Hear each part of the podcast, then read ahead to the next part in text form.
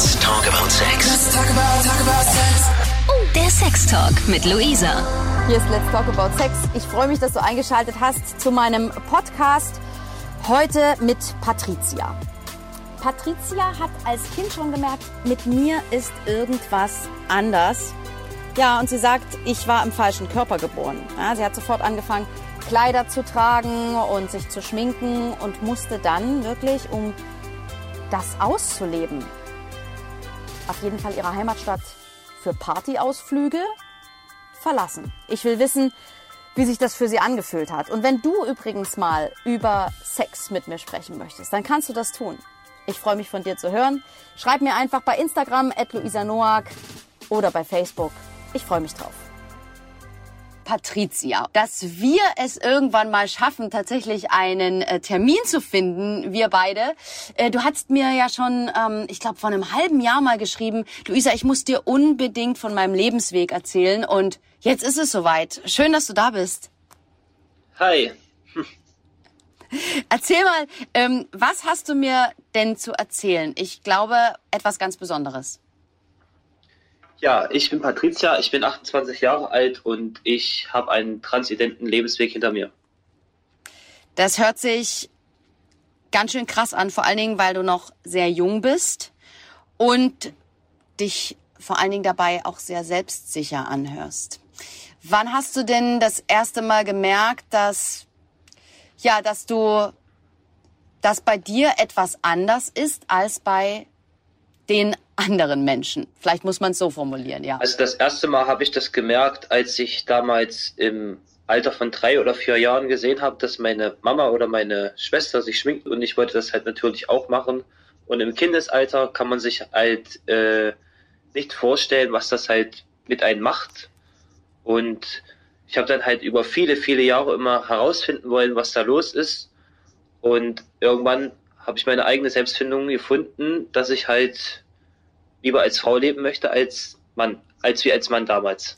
Das heißt, du warst als, als kleiner Junge, ähm, hat dich das schon interessiert, dass man sich äh, ähm, ein bisschen Farbe ins Gesicht schmiert und äh, vielleicht auch ähm, weibliche, ähm, weibliche Klamotten anzieht. Also das, was wir als weiblich äh, bezeichnen. Ne? Also wer gibt uns vor, dass ein Kleid immer nur eine Frau anziehen darf? Aber du weißt schon, was ich meine. Also was hat dich daran so, ähm, also was hat dich daran so verwundert? Ähm, was mich daran so verwundert hat, dass es halt schön aussieht. Diese, diese weiblichen Silhouetten, sage ich jetzt mal im Erwachsenensinne, äh, äh, ja, dass man sich durch Make-up und äh, Lidschatten und Wimperntusche so dermaßen ins, ins Positive verändern kann und dass man ein anderes Sinnbild für die Außenwelt gibt, das, das hat mich damals schon immer fasziniert.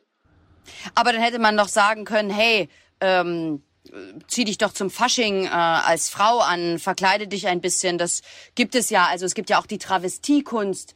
Wäre das nichts gewesen? Also hast du gleich gemerkt, nee, da ist noch mehr dahinter? Da ist noch mehr dahinter, habe ich mir schon immer gedacht. Und ähm, dieses Penoid, was ich damals hatte, ähm, habe ich immer als störend empfunden.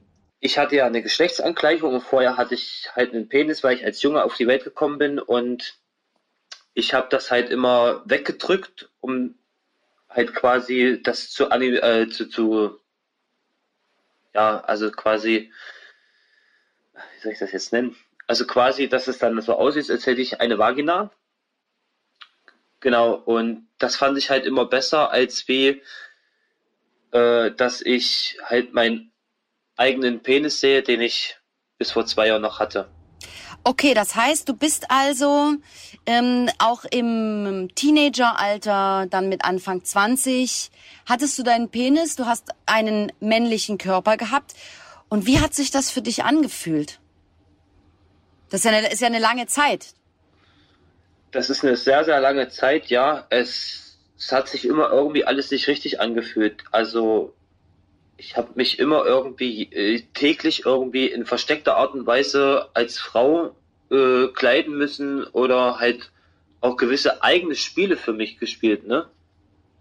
Wann hat das angefangen? Also du hast gesagt, mit drei hast du das erste Mal so deine Mutter beobachtet, dann wird man irgendwann etwas größer, dann kommt man in die Grundschule, dann äh, wird man zum Jugendlichen. Wie, wann hast du das ausprobiert? Wann hast du das das erste Mal ausprobiert?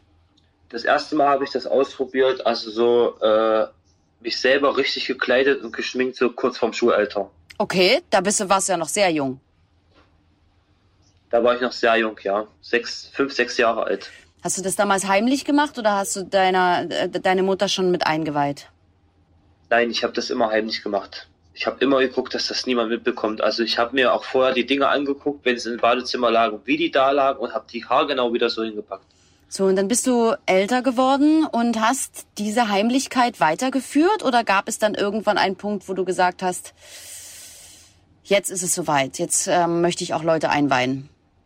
Ich habe dieses äh, heimliche Leben weitergeführt, bin in viele, viele unterschiedliche Städte von Deutschland gefahren, um halt einfach ein paar- für ein paar Stunden zu sein, wie ich mich, wie ich mich fühle. Ne? Ja.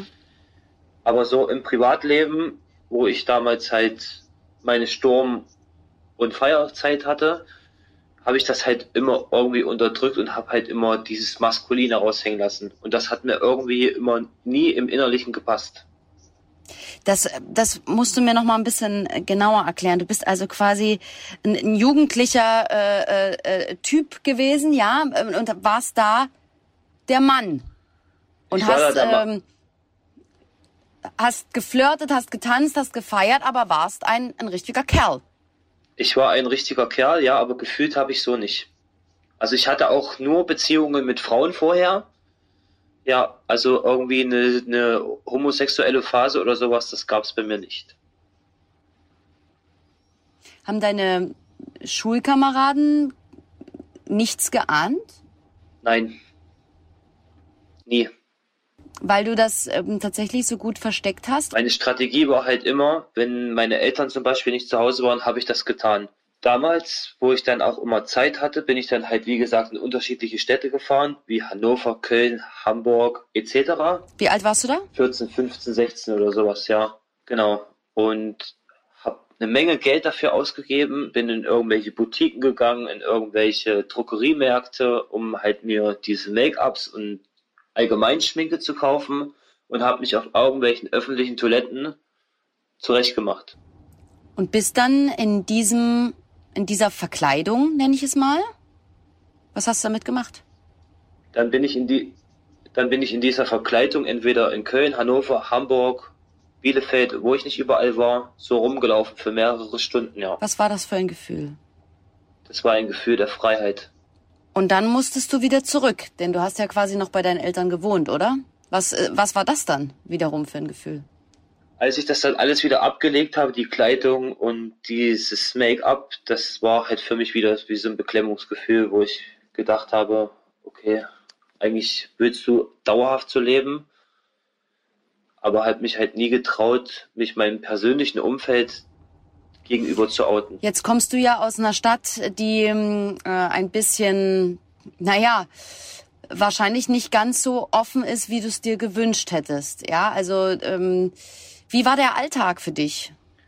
Also mein Alltag mit dem Outing war eigentlich relativ positiv.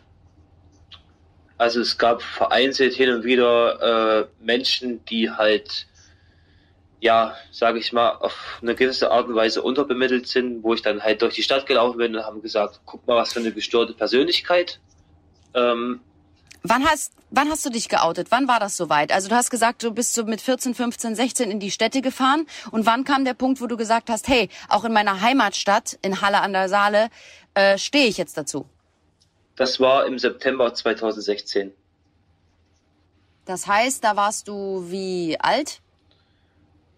Ähm, 25, 24, 26? Ja, Also dann lass uns noch mal zurückgehen. Du hast also zwischen deinem 15. und deinem 25. Lebensjahr ein Doppelleben geführt. Ja, also ich habe halt ein Doppelleben geführt. Ich hatte eine Partnerschaft und in dieser Partnerschaft habe ich auch das Doppelleben geführt, ohne dass jemand davon was gemerkt hat. Warst du mit einem Mann oder mit einer Frau zusammen? Ich hatte eine damalige Partnerin. Und du hast ein Doppelleben geführt. Das heißt, weder sie noch deine Eltern noch dein Umfeld wussten davon. Richtig, genau. Niemand wusste davon. Weder meine Geschwister, meine Eltern, noch meine damalige Partnerin, meine damalige Sch- Ex-Schwiegermutti wusste davon, es wusste davon niemand. Wie geht man damit um in so einer Situation? Wenn man eigentlich weiß, dass man gerade nicht ähm, ein, also du konntest nicht du selbst sein. Was ist das für ein Gefühl? Wie geht man abends ins Bett? Wie wacht man morgens auf? Wie fühlt man sich, wenn man seinem Job nachgeht oder im Café sitzt? Wie fühlt man sich, wenn man abends ins Bett geht?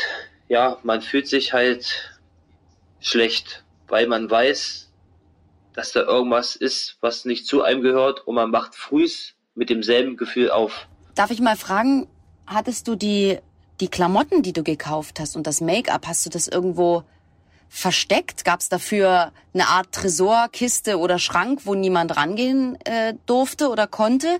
Nein, Wie hast du das also gemacht? die Sachen, die Kleidung, die ich halt in unterschiedlichen Städten von Deutschland gekauft habe, habe ich nirgendwo versteckt. Ich habe die gekauft und als ich zurück wieder in meine Heimatstadt gefahren bin, Halle an der Saale, habe ich die vorher weggeschmissen.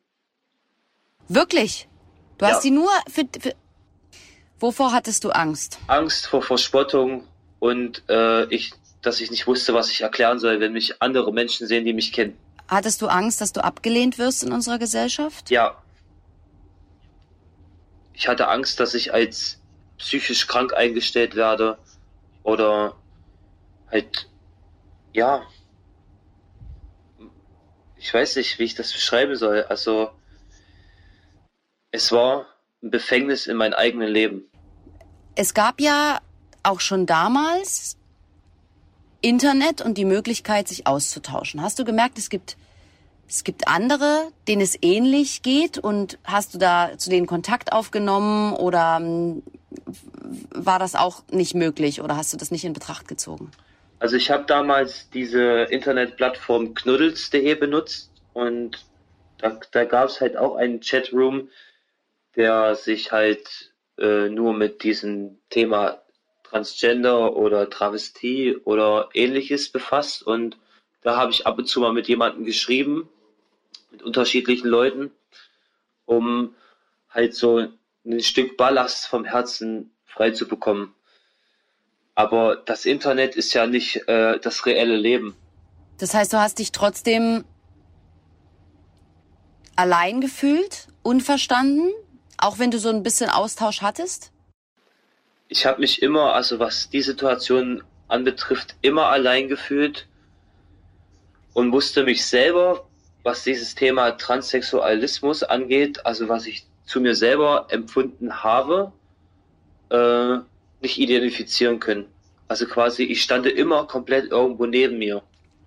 Und hast du dann irgendwie versucht, auch rauszufinden, was das in dir ist oder wie man das, ähm, also, äh, äh, weißt du, wenn, du musst dich ja darüber selber informiert haben irgendwie, dass du das auch, dass du wusstest, was mit dir ist. Im positiven Sinne, eben ni- nicht im negativen Sinne. Also ich habe da äh, sehr, sehr viel im Internet gelesen gehabt damals, was das ist. Habe halt auch das, was ich empfinde, bei äh, diversen Plattformen wie Wikipedia oder Google eingegeben. Und dann habe ich irgendwann rausgefunden, dass ich halt transgender bin. Genau. Und dann wusste ich halt, okay, das bin ich halt. Und dann habe ich halt gelesen, dass man sich halt der Familie gegenüber öffnen sollte. Aber ich habe mich das immer noch nicht getraut, weil ähm, mein Familienkreis in der Situation, also was Homosexualität angeht oder ähnliches, sehr, äh, ja, sehr verschlossen ist halt, ne? Und dann hast du dich, hast du dann den Schritt doch gewagt. Warum hast du das gemacht? Warum hast du dich geoutet? Warum ich mich geoutet habe ähm, im September war einfach der ausschlaggebende Punkt. Ich war damals noch in einer Partnerschaft und es war eine ziemlich schöne Partnerschaft bis, für, äh, bis zu dem Tag eigentlich. Und weil ich das einfach nicht mehr ausgehalten habe, wie meine damalige Partnerin sich immer schick macht, ja, weil sie war sehr, sehr hübsch und ich konnte mir das einfach nicht mehr ansehen. Der Druck in mir wurde täglich größer. Darf ich mal ganz kurz fragen, ähm, wie hattet ihr denn Sex? Hast du mit einem Penis mit ihr normalen Geschlechtsverkehr gehabt? Hat dich das, hat dich das erregt und glücklich gemacht? Jein. Also es war eigentlich nur im Endeffekt, um das jetzt offen und ehrlich zu sagen, nur Mittel zum Zweck. Mhm. Ich hätte mir gewünscht, dass ich an ihrer Stelle ihren Körper habe. Also an meiner Stelle ihren Körper habe. Entschuldigung. Auch vom Empfinden her und vom Ästhetischen her? Ja, So, dann kommt das Outing. Wem hast du es zuerst gesagt? Wie hast du es gesagt? ähm, also ich bin damals zu Hause geblieben. Meine damalige Partnerin hat sich eine Veranstaltung angeguckt, bei uns hier auch in Sachsen-Anhalt. Der Ort nennt sich Aschersleben. Und ich habe dann halt das ganze Wochenende überlegt, wie soll ich sagen, wie soll ich es nicht sagen, wie bringe ich es andere Menschen schon gegenüber, ohne dass die gleich irgendwie in, in Panik verfallen oder ähnliches. Ja, und als erstes habe ich tatsächlich meiner Partnerin damals am Telefon gesagt. Wie hast du es formuliert? Ähm, ich habe sie angerufen und da ging aber ihre Mutti dran.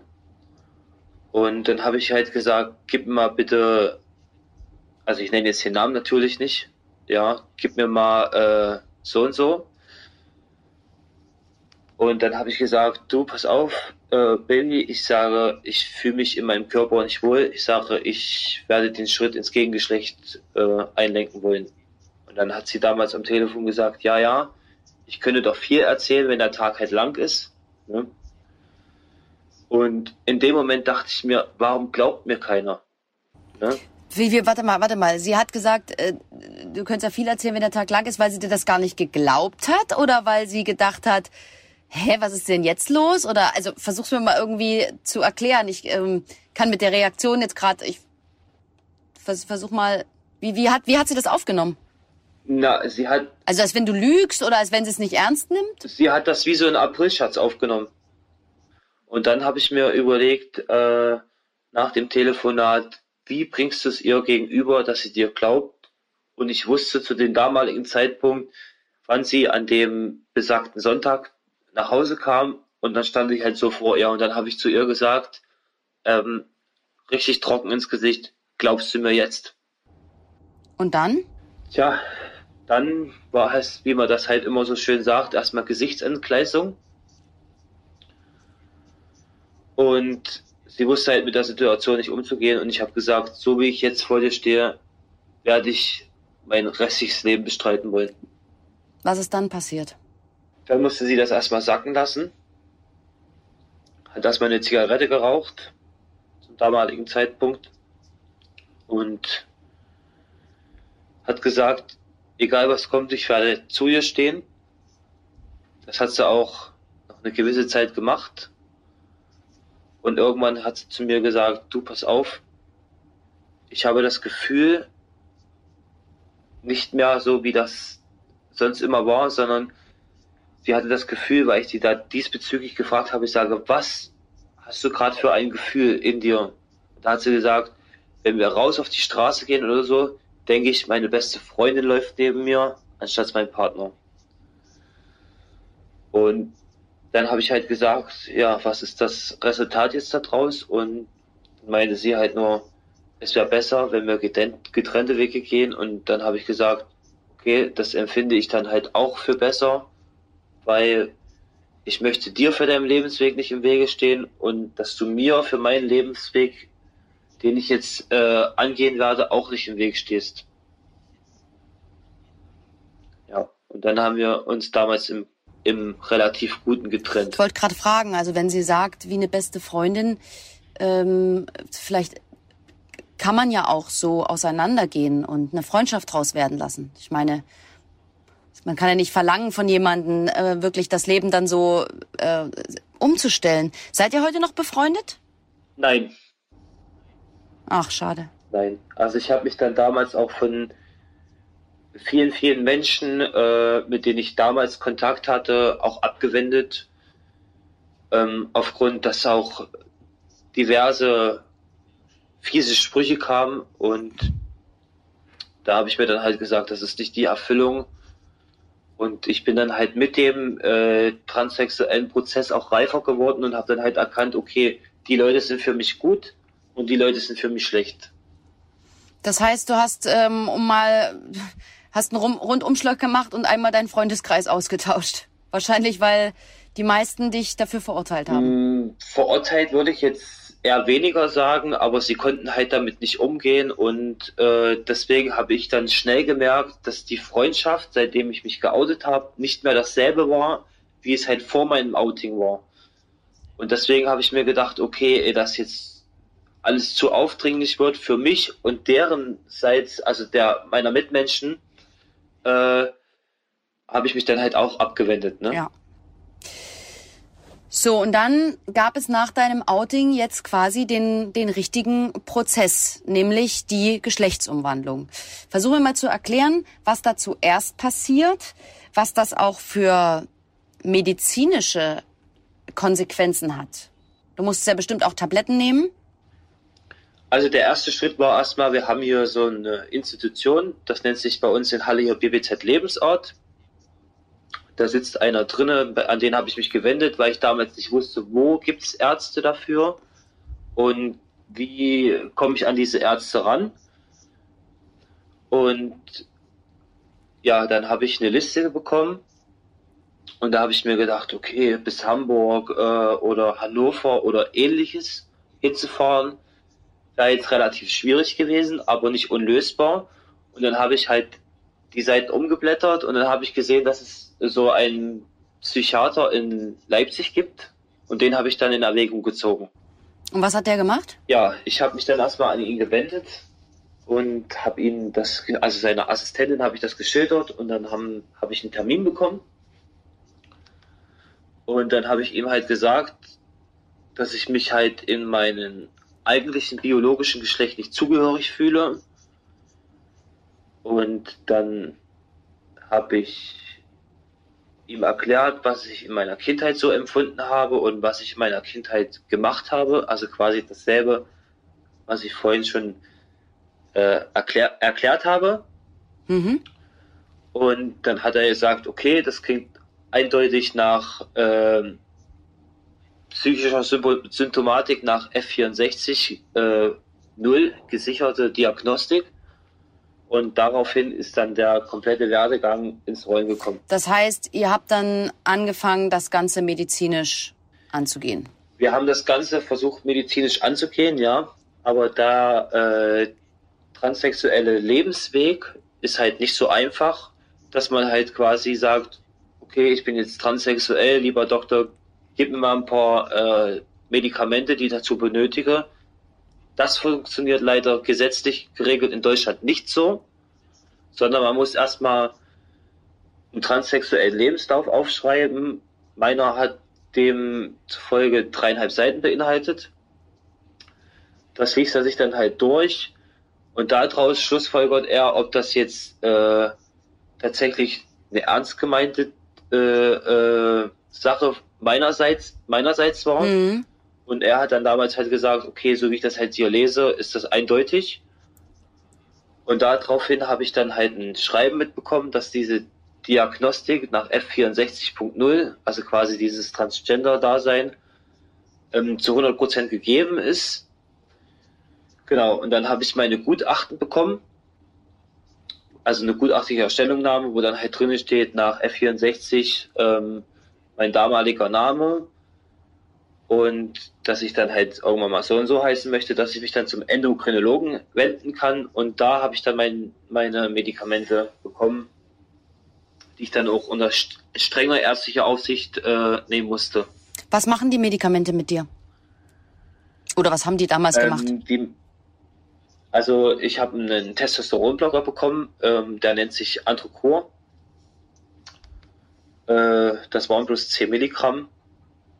Und also für den ersten Moment machen die Hormone erstmal mit dir gar nichts. Also die richtige Wirkung kommt erst nach sechs bis acht Wochen ungefähr. Und dann fängt es halt an, dass man sich irgendwie ein Stück weit gelassener fühlt.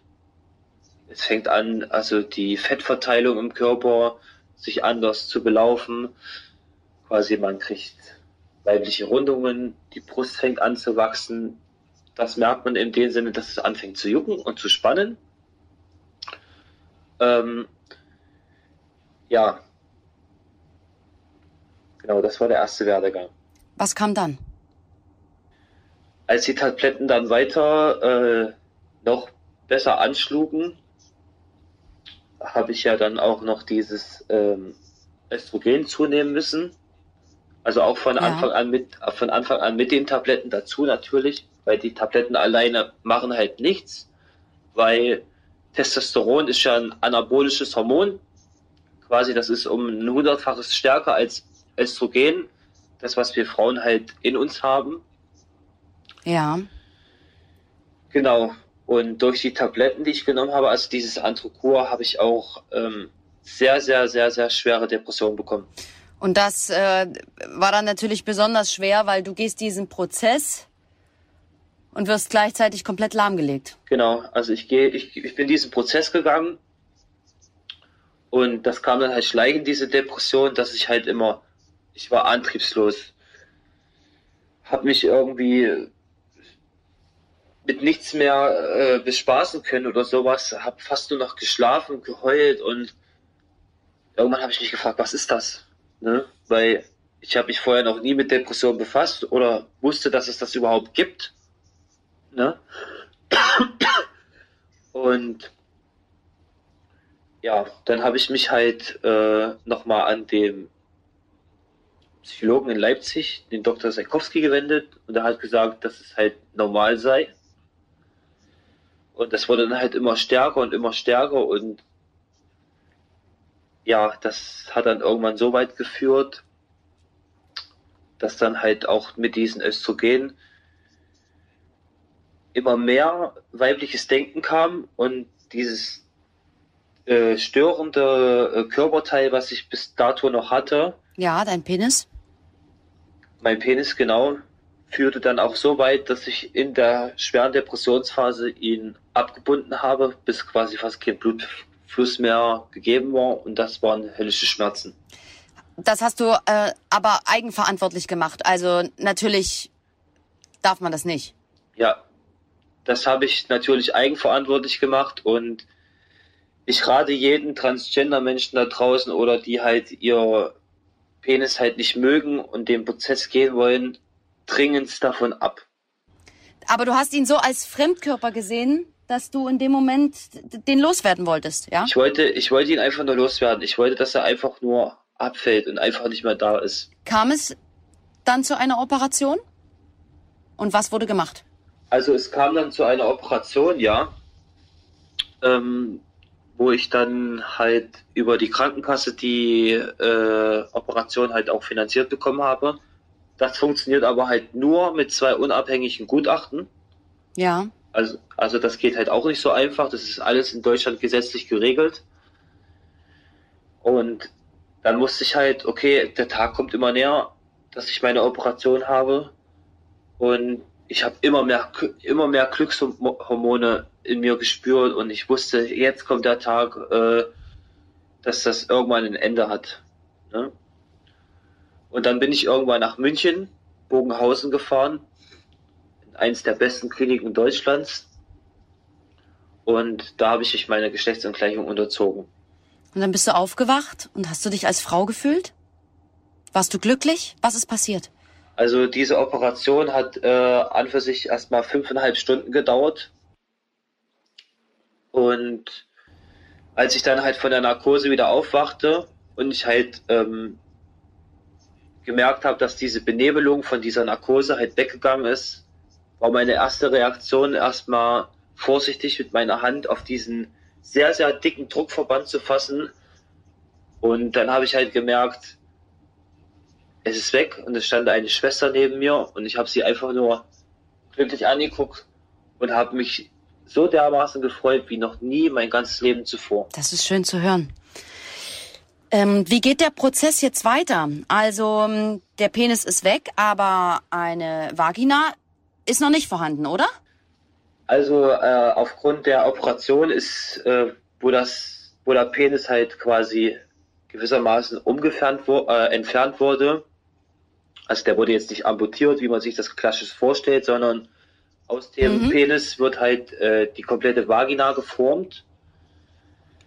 Ähm, genau aus dem also der Hodeninnensack, was da halt da drinne ist, das ist quasi unbrauchbar. Quasi wird entsorgt, wird entsorgt. Ja. Und aus dem Hodensack äußeren werden die inneren Schamlippen geformt und aus diesen, aus dieser, aus dieser Penis-Schafthaut werden die äh, äußeren Schamlippen dadurch, dadurch geformt. Und es wird auch äh, quasi auspräpariert, also in der Tiefe, quasi, dass man dann halt quasi auch Geschlechtsverkehr haben kann, äh, bis zum Dickdarm. Wurde das, So tief ist das dann da. wurde, das alles in einer Operation gemacht? Das wurde alles in einer Operation gemacht, ja, in der ersten Operation. Und genau, quasi, dann wird auch die Harnröhre verkürzt, alles und ähm, dann wird halt die Klitoris geformt, das wird aus quasi aus der Eichel gemacht. Und Mhm. deswegen ist bei uns Transgender-Menschen die Klitoris halt etwas vergrößert als wie bei biologischen Frauen. Das geht aber leider anatomisch nicht anders. Was steht dir jetzt noch bevor? Jetzt ist, jetzt ist der Prozess in vollem Gange. Du hast dich geoutet und fühlst dich als Frau. Was liegt noch vor dir? Ähm, also dadurch, dass ich jetzt seit zwei Jahren mit allen fertig bin, ein Jahr habe ich also über, also jetzt auch, also dieses Jahr im Januar hatte ich meine Nach-OP auch gehabt. Also es ist quasi auch schon wieder fast ein Jahr her. Ähm, liegt eigentlich gar nicht mehr so viel vor mir. Also ich strebe jetzt noch eine Brustvergrößerung an, wo ich jetzt mich auch schon äh, medizinisch drum gekümmert habe Mhm. und habe gestern auch schon meine Blutbefunde abgeholt, damit die mich halt operieren können. Genau, das schicke ich jetzt kommende Woche los nach München, Planeck. Und dann warte ich halt nur auf einen Termin und dann kann ich meine Brustvergrößerung auch anstreben und dann war das eigentlich so quasi fast so ziemlich die letzte Operation. Über die andere Oper Operation muss ich halt nochmal äh, intensiv drüber nachdenken, ob ich das mache oder nicht. Was wird da gemacht? Also ich würde gerne versuchen wollen, dass man sich eine Gebärmutter transplantieren lassen kann. Okay. Das wäre dann quasi der letzte, der letzte Schritt, um als Frau auch wäre, die Organe zu, ja. ja, das wäre der letzte Schritt, aber das weiß ich halt nicht hundertprozentig, weil es ist ein riesengroßer Schritt. Man sollte nicht vergessen, dass es halt ein Fremdorgan ist Ja. und da auch ziemlich viel schief gehen kann. Jetzt bist du diesen, diesen langen Weg gegangen und die ganzen letzten Jahre hast du durchgehalten und jetzt bist du deinem Ziel so nah. Also wenn die Brustvergrößerung erfolgt ist, dann, dann hast du deinen, deinen Wunschkörper. Geht's dir gut damit? Wie fühlst du dich jetzt? Also jetzt aktuell fühle ich mich ähm, ausgesprochen gut. Ja. Ähm, mit der Brustvergrößerung wird es vielleicht noch mal ein Stück weit besser werden. Ja, es ist irgendwo noch ein bisschen mehr Lebensgefühl, ein Stück weit ähm, auch besseres Selbstbewusstsein. Bist du angekommen bei dir selbst? Ich für mich selbst bin angekommen, ja. Was ist das für ein Gefühl? Versuch uns das zu beschreiben. Ähm, das ist ein Gefühl, was man eigentlich schlecht beschreiben kann, aber es ist ein Gefühl der grenzenlosen Freiheit. Ich bedanke mich ganz recht herzlich, dass du so offen über dieses auch für dich sehr schwierige Thema gesprochen hast. Danke, dass du uns das versucht hast, ganz nahe zu bringen. Auch wenn das äh, wahrscheinlich für viele sehr schwer nachzuvollziehen ist, aber du hast uns Schritt für Schritt mitgenommen. Ich bedanke mich recht herzlich und ich würde mich freuen, wenn wir uns wiederhören, wenn du deine OP erfolgreich hinter dich gebracht hast. Und dafür wünsche ich dir ganz viel Glück. Ja, ich bedanke mich auch. Und solltet ihr da draußen Fragen haben, schreibt mir gerne unter patricia-california auf Instagram. Ich werde euch gerne dazu beraten. Vielen Dank. Sehr gern. Das finde ich ein ganz tolles Angebot. Gerne auch über mich. Einfach den Kontakt kann ich natürlich vermitteln. Vielen, vielen Dank, liebe Patricia. Gerne. Ich danke dir, Luisa. Bis dann. Let's talk about sex. Der Sex Talk mit Luisa. Mehr Folgen jetzt auf Audio Now. Und in der 89.0 RTL App.